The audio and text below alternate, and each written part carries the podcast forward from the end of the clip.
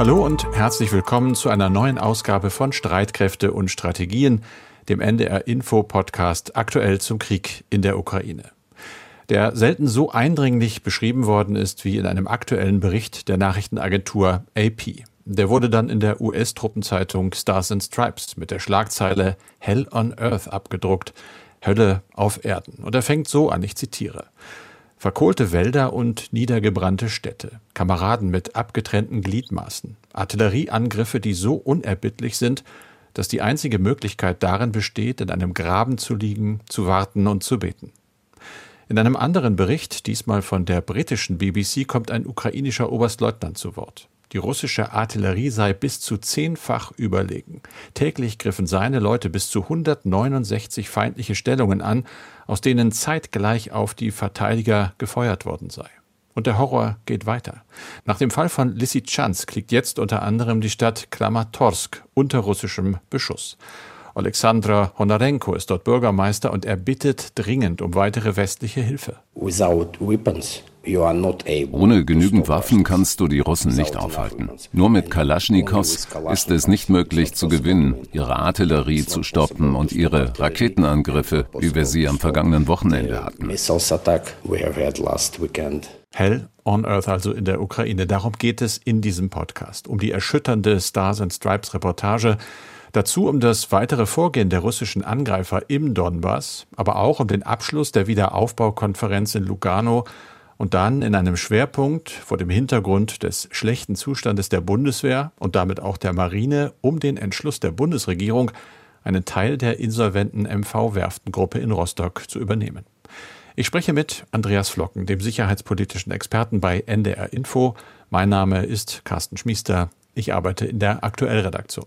Wir nehmen dieses Gespräch auf am Dienstag, dem 5. Juli um 16 Uhr. Andreas, ich habe es angedeutet, es geht um den Donbass und ja, die aktuelle Lage dort. Ja, man kann zunächst feststellen, dass die russischen Streitkräfte ein wichtiges Zwischenziel erreicht haben.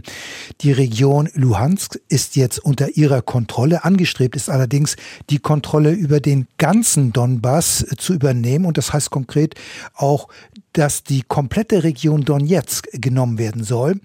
Wie in dieser Sache das weitere Vorgehen sein wird, das ist im Augenblick nicht ganz klar, denn die Kämpfe um Severo-Donetsk und auch Lysychansk waren für die russischen Verbände extrem verlustreich, denn wir haben ja bereits mehrmals darauf hingewiesen, dass die russischen Streitkräfte ein großes Personalproblem haben. Die taktischen Bataillonsgruppen, die eingesetzt werden, also Verbände mit normalerweise bis zu 900 Soldaten, haben schon lange nicht mehr den Kampfwert, wie sie ihn Anfang des Krieges hatten. Es wird auf russischer Seite offenbar ganz viel improvisiert. Das wird auf ukrainischer Seite sicher nicht anders sein. Aber offenbar ist es den ukrainischen Truppen gelungen, den russischen Verbänden ganz schwere Verluste in den beiden Städten zuzufügen. Man hat sie, wie die Militärs sagen, abgenutzt. Das heißt, es hat viele Tote und Verwundete gegeben und natürlich auch auf ukrainischer Seite. Letztlich ist ähm, das den russischen Streitkräften aber nur aufgrund ihrer massiven Artillerieüberlegenheit gelungen, die beiden Städte der Region Luhansk jetzt zu nehmen, also Severo-Donetsk und Lysychansk. Aber der Blutzoll muss ganz erheblich gewesen sein. Dazu gibt es natürlich keine offiziellen Zahlen. Aber es ist sicher kein Zufall, dass Präsident Putin nach seinen Glückwünschen für diesen, in Anführungszeichen, militärischen Erfolg, aus russischer Seite ist das natürlich ein militärischer Erfolg, zugleich eine operative Pause empfohlen hat. Das heißt, die eingesetzten Verbänden sollten erstmals aus weiteren Gefechten herausgenommen werden. Heißt das denn automatisch, dass es jetzt dort weniger Kampfhandlungen gibt? Oder hast du eine Ahnung, wie es da nun weitergeht im Donbass? Ja, das wissen wir nicht so genau. Das muss man sehen. Ich weiß es zumindest nicht. Ich kenne natürlich nicht den mhm. Operationsplan der russischen Streitkräfte. Aber das erklärte russische Ziel ist ja weiterhin auch die Region Donetsk unter voller Kontrolle zu bringen.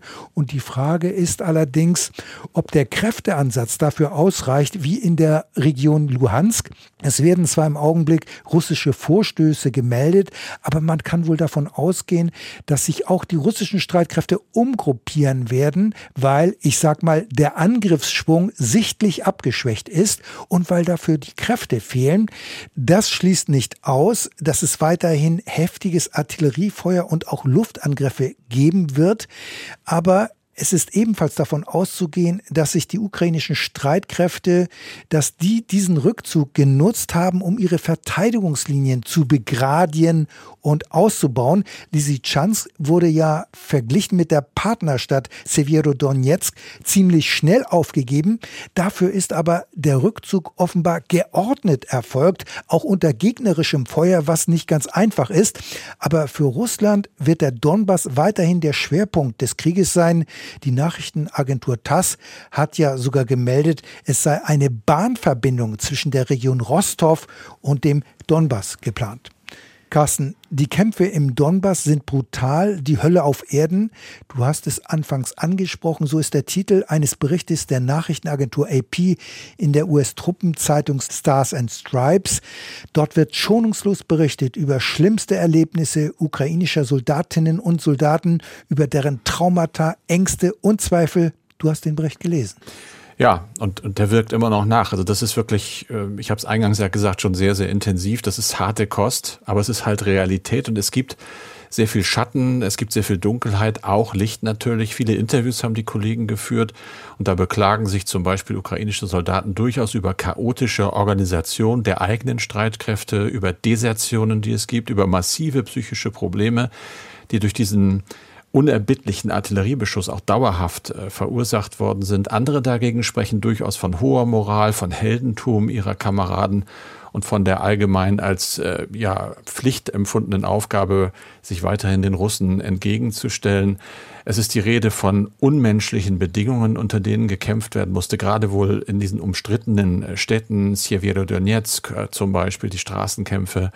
Und dann gibt es eben Unterschiede in der ukrainischen äh, Truppe. Da gibt es Leute, die schon jahrelange Kampferfahrung haben, aber eben auch welche, die ganz neu dabei sind. Und vor allem auf die bezieht sich AP in dem Bericht und sagt, da haben wir sehr viel sehr pessimistische Berichte gehört. Da wird ein Oleksi zitiert, der auf dem Schlachtfeld verwundet worden ist, der gesagt hat, im Fernsehen sieht man die schönen Bilder von der Front, da wird die Solidarität der Armee gezeigt, aber die Wirklichkeit, die sei halt ganz anders. Und er sagt dann auch, dass er eben nicht glaube, und sowas steht in einer amerikanischen Truppenzeitung, dass die Lieferung weiterer westlicher Waffen den Verlauf des Krieges noch ändern könne. Also sehr deprimiert dieser Alexei, bezieht sich natürlich auch auf Verluste. Er hat ein Beispiel genannt. Offiziell wissen wir ja nicht, wie die Verluste sind, auch auf ukrainischer Seite. Da war mal die Rede von 100 bis 200 Toten pro Tag.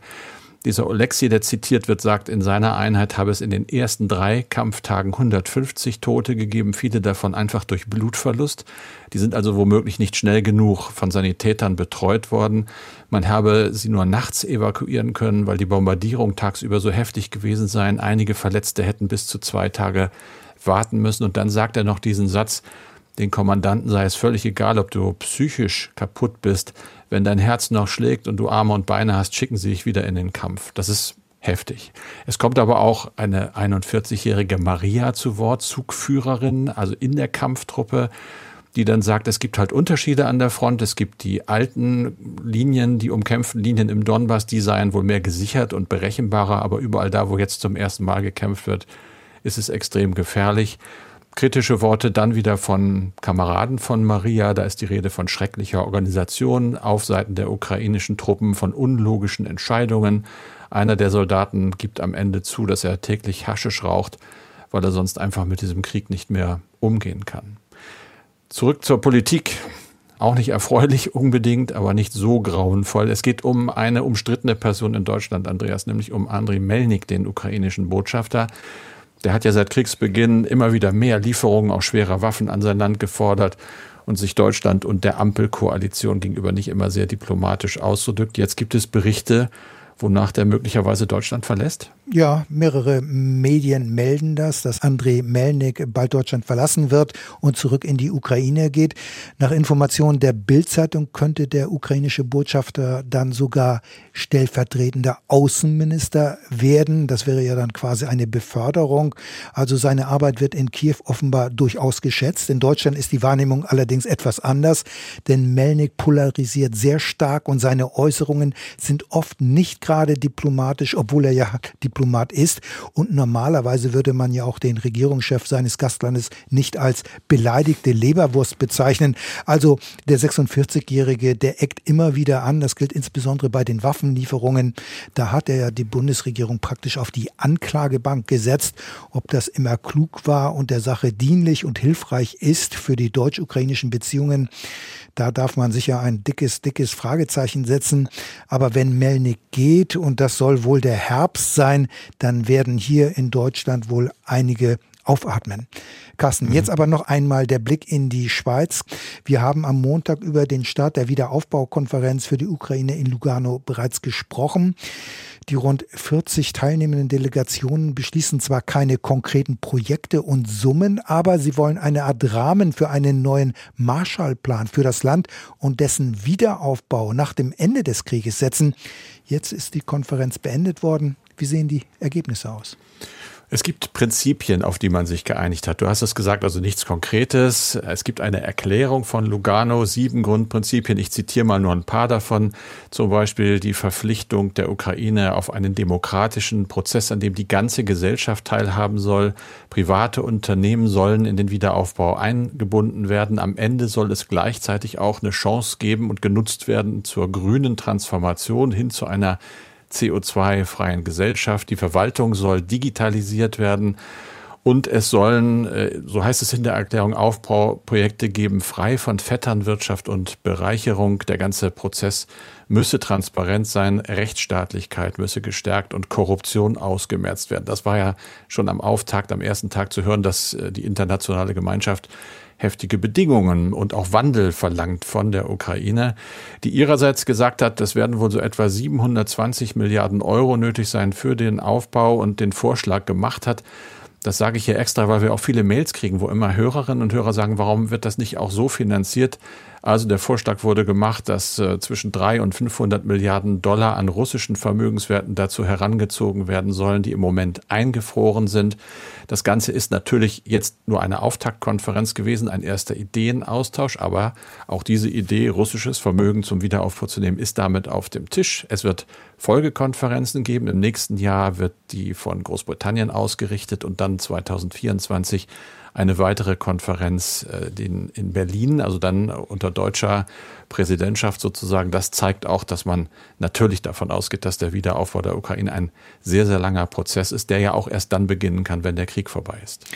Und jetzt, Carsten, ein Sprung von Lugano, von der Konferenz zur Bundeswehr, genauer zur deutschen Marine. Der Ukraine-Krieg hat einmal mehr deutlich gemacht, die Bundeswehr ist nicht schnell genug einsatzfähig. Stichwort Kaltstartfähigkeit. Auch bei der Marine stellt sich das Problem, denn dringend notwendige Instandsetzungsarbeiten werden zunehmend auf die lange Bank geschoben, weil die entsprechenden Reparaturkapazitäten nur beschränkt sind. Daher hat sich die Bundeswehr zu einem ungewöhnlichen Schritt entschlossen, Carsten. Ja, das kann man sagen, Andreas. Die Bundeswehr oder genauer die Bundesregierung hat sich entschlossen, einen Teil der insolventen MV-Werftengruppe in Rostock zu übernehmen. Unser Kollege Christian Wolf hat die Entwicklung von Anfang an verfolgt und mit Leuten der deutschen Marine und anderen Schifffahrtexperten gesprochen. Hinter dieser Übernahme, so sieht es Christian, steckt die Überlegung, die Reparaturkapazitäten der Marine erheblich auszubauen. Diese Reparatur- und Wartungseinrichtungen nennt man übrigens bei uns an der Küste Marinearsenal. Also der Bund hat für die Bundeswehr mitgeboten und hat vom Insolvenzverwalter in der vergangenen Woche den Zuschlag bekommen. Also der Bund hat den Zuschlag bekommen. Das heißt, die Bundesregierung wird das Gelände bzw. die Werft kaufen, um dort am Standort Rostock künftig Marineschiffe zu reparieren. Über den Preis hat man allerdings gar nichts gehört. Was muss Deutschland denn dafür berappen? Da muss es doch irgendwelche Vorstellungen geben. Sind das Millionen im zweistelligen oder sogar dreistelligen Bereich oder geht das Ganze für einen symbolischen Euro an den Bund? Darüber ist jetzt noch nicht wirklich was bekannt geworden, da die Werft aber insgesamt in einem sehr, sehr guten Zustand ist. Das sagen alle, die was davon verstehen, kann man wohl von einem hohen zweistelligen Millionenbetrag ausgehen. Erst vor etwa vier Jahren zum Beispiel ist da die modernste Schweißanlage Europas in Betrieb gegangen. Damals sind schon alleine 75 Millionen Euro in den Standort investiert worden. Es heißt ja, es hat beim Bieterverfahren auch noch andere Interessenten gegeben, aber offenbar war das Angebot des Bundes für den Rest der MV-Werft in Rostock ja dann wohl besser oder ist das Geld nicht das alleinige Kriterium, um den Zuschlag zu bekommen? Naja, das haben ja alle immer wieder gesagt, dass es um ein zukunftsfähiges Gesamtkonzept geht. Und das war nicht nur dem Gläubigerausschuss wichtig, sondern natürlich auch den Landes- und Kommunalpolitikern. Es gab wohl mehrere Interessenten, die Angebote abgegeben haben, aber am Ende haben sich dann eben alle für den Bund entschieden.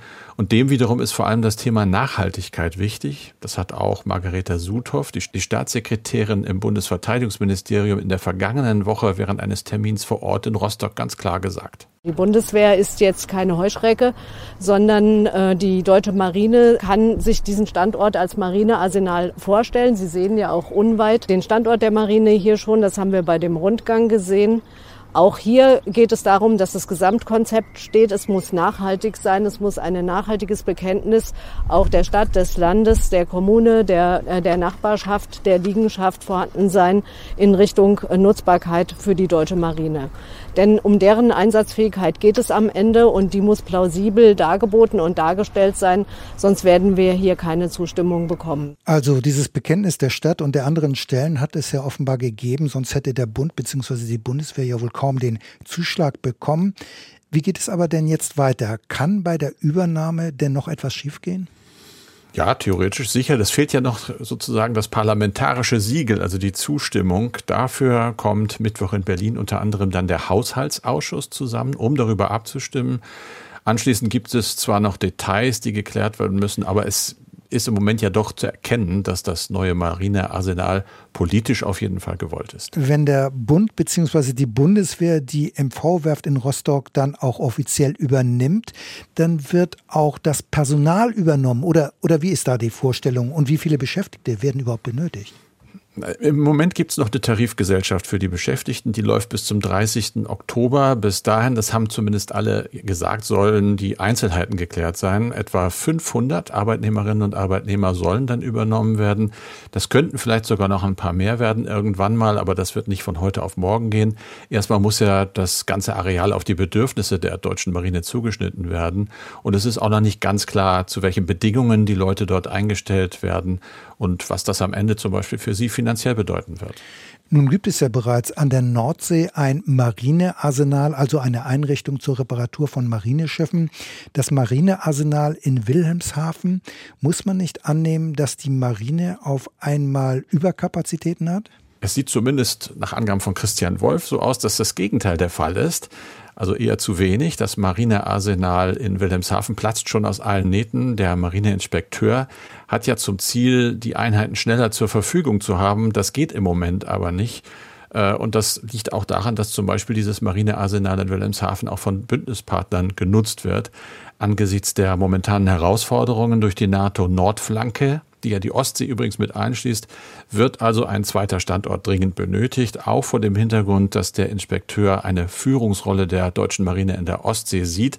Das hat er ja gerade erst in der vergangenen Woche gesagt. Soweit also die Infos von Christian Wolf, der uns auf den Stand gebracht hat über die anstehende Übernahme der MV-Werft in Rostock durch die Bundeswehr. Kurz noch für unser Protokoll. Es geht um NATO-Beitrittsprotokolle, Andreas. Äh, Finnland und Schweden haben sie jetzt offiziell unterzeichnet. Auch eine Nachricht an diesem Tag. Heißt das, die Mitgliedschaft der beiden Staaten ist jetzt auf einem guten Weg? Ja, das kann man durchaus sagen. Der NATO-Beitritt von Finnland und Schweden, der rückt näher. Die Beitrittsprotokolle wurden in Brüssel feierlich unterzeichnet im Beisein der Botschafter aller 30 NATO-Staaten. Die beiden Länder hatten ja im Mai wegen des russischen Angriffs auf die Ukraine den Beitrittsantrag gestellt. Und mit der Unterzeichnung der Beitrittsprotokolle ist jetzt der Ratifizierungsprozess eingeleitet worden. Das heißt, es müssen noch die Parlamente aller 30 Mitgliedstaaten zustimmen und das kann natürlich dauern, aber das muss man sagen, ein Selbstgänger ist das nicht, denn alle Parlamente müssen zustimmen und damit auch das Parlament der Türkei. Normalerweise sollte das alles in acht Monaten geschehen. Dann wären Schweden und Finnland NATO-Mitglieder und dann würde auch für sie die Beistandspflicht nach Artikel 5 des NATO-Vertrages gelten. Und vor allem darum geht es ja Stockholm und Helsinki. Die beiden Länder können von jetzt an aber an allen NATO-Treffen teilnehmen. Sie sind allerdings noch nicht stimmberechtigt. Andreas, zum Schluss, weil es passt, noch eine Mail, die bezieht sich tatsächlich auch auf die NATO im weiteren Sinne. Michael Schulz aus Saarbrücken hat uns geschrieben. Es ist ja immer wieder im Gespräch, der Krieg könnte sich auf die NATO-Staaten, zum Beispiel Estland oder Litauen, ausweiten, also im Baltikum. Doch wie wahrscheinlich ist dieses Szenario vor dem Hintergrund, dass sich das russische Militär ja bereits in der Ukraine stark verausgabt und hier nur mit großen Verlusten an Menschen und Material überschaubare Geländegewinne zu verzeichnen hat? Wäre Russland überhaupt in der Lage, militärisch den Krieg auszuweiten und sich damit gegen die so ohnehin schon übermächtige NATO zu stellen? Ist Putin nicht vielmehr derart ins Hintertreffen geraten, dass es für die NATO nahezu ohne großes Risiko wäre, sich deutlich stärker in der Ukraine zu engagieren, weil davon auszugehen ist, dass Russland militärisch gar nicht in der Lage wäre, eine Konfrontation mit der NATO zu riskieren, geschweige denn der Übermacht der NATO auch nur über ein paar Tage standzuhalten. Was sagst du dazu? Also die russischen Streitkräfte konzentrieren sich im Augenblick klar auf die Ukraine. Ja, der Krieg hat zudem gravierende Schwächen der Streitkräfte aufgezeigt. Daher glaube ich, wie der E-Mail-Schreiber, dass ein russischer Angriff auf das Baltikum oder andere NATO-Staaten äußerst unwahrscheinlich ist. Das gilt auch für ein militärisches Vorgehen gegen die Beitrittskandidaten. Dazu sind die Ressourcen Moskaus einfach zu beschränkt. Außerdem wird Moskau nicht riskieren, dass es zu einer bewaffneten Auseinandersetzung mit der NATO kommt. Ich würde da daraus aber nicht den Schluss ziehen, dass sich die NATO nun nahezu risikolos engagieren könnte in der Ukraine. Es stimmt, der Ukraine-Krieg hat gezeigt, dass die militärischen Fähigkeiten der russischen Streitkräfte im konventionellen Bereich überschätzt worden sind. In meinen Augen wäre es aber ein Fehler, jetzt in eine andere Extremposition zu verfallen und das russische Militär vollends zu unterschätzen, denn die russischen Streitkräfte sind durchaus lernfähig und das zeigen sie auch gerade im Donbass und nach meinem Eindruck engagieren sich die NATO-Staaten bereits jetzt sehr stark mit ihren Waffenlieferungen, wobei man bei den einzelnen Ländern sicherlich etwas unterscheiden muss. Ein darüber hinausgehendes Engagement, also über Waffenlieferungen hinaus, also direkt in den Krieg einzugreifen, das sehe ich nicht. Unsere Adresse, wenn Sie uns schreiben wollen, wir freuen uns drüber, ist streitkräfte.ndr.de, Streitkräfte mit AE, dann kommt das auch ganz sicher an. Und das war's schon wieder für diesen Podcast mit Andreas Flocken und mit Carsten Schmiester. Es gibt wie immer noch einen kleinen anderen Podcast-Tipp am Ende von unserem Podcast. Diesmal geht es um Radsport, nämlich um eine beeindruckende Dokumentation über Jan Ulrich. Hallo, ich bin Moritz Kassalet und gerade als Reporter bei der Tour de France. Und es gab eine Zeit, da klebte gefühlt ganz Deutschland vor dem Fernseher, um dieses Radrennen zu sehen. Vor genau 25 Jahren hat Jan Ulrich mit seinem Toursieg einen jahrelangen Hype ausgelöst. Deutschland hat ihn geliebt und mitgefiebert, jeden Sommer. Doch aus dieser Liebe wurde Abneigung und Jan Ulrich ist so tief gefallen wie kaum ein anderer. Und diese beispiellose Geschichte hat mich nie losgelassen. Und vor allem die Frage, wie konnte das passieren? Darum geht es in meinem neuen Podcast Jan Ulrich, Held auf Zeit. Wir sprechen darin mit Freunden und Wegbegleitern und den großen Rivalen. Und wir erinnern an die großen Erfolge, die sich damals eben unglaublich gut angefühlt haben. Alle Folgen gibt es jetzt schon exklusiv in der ARD Audiothek, der kostenlosen Podcast-App.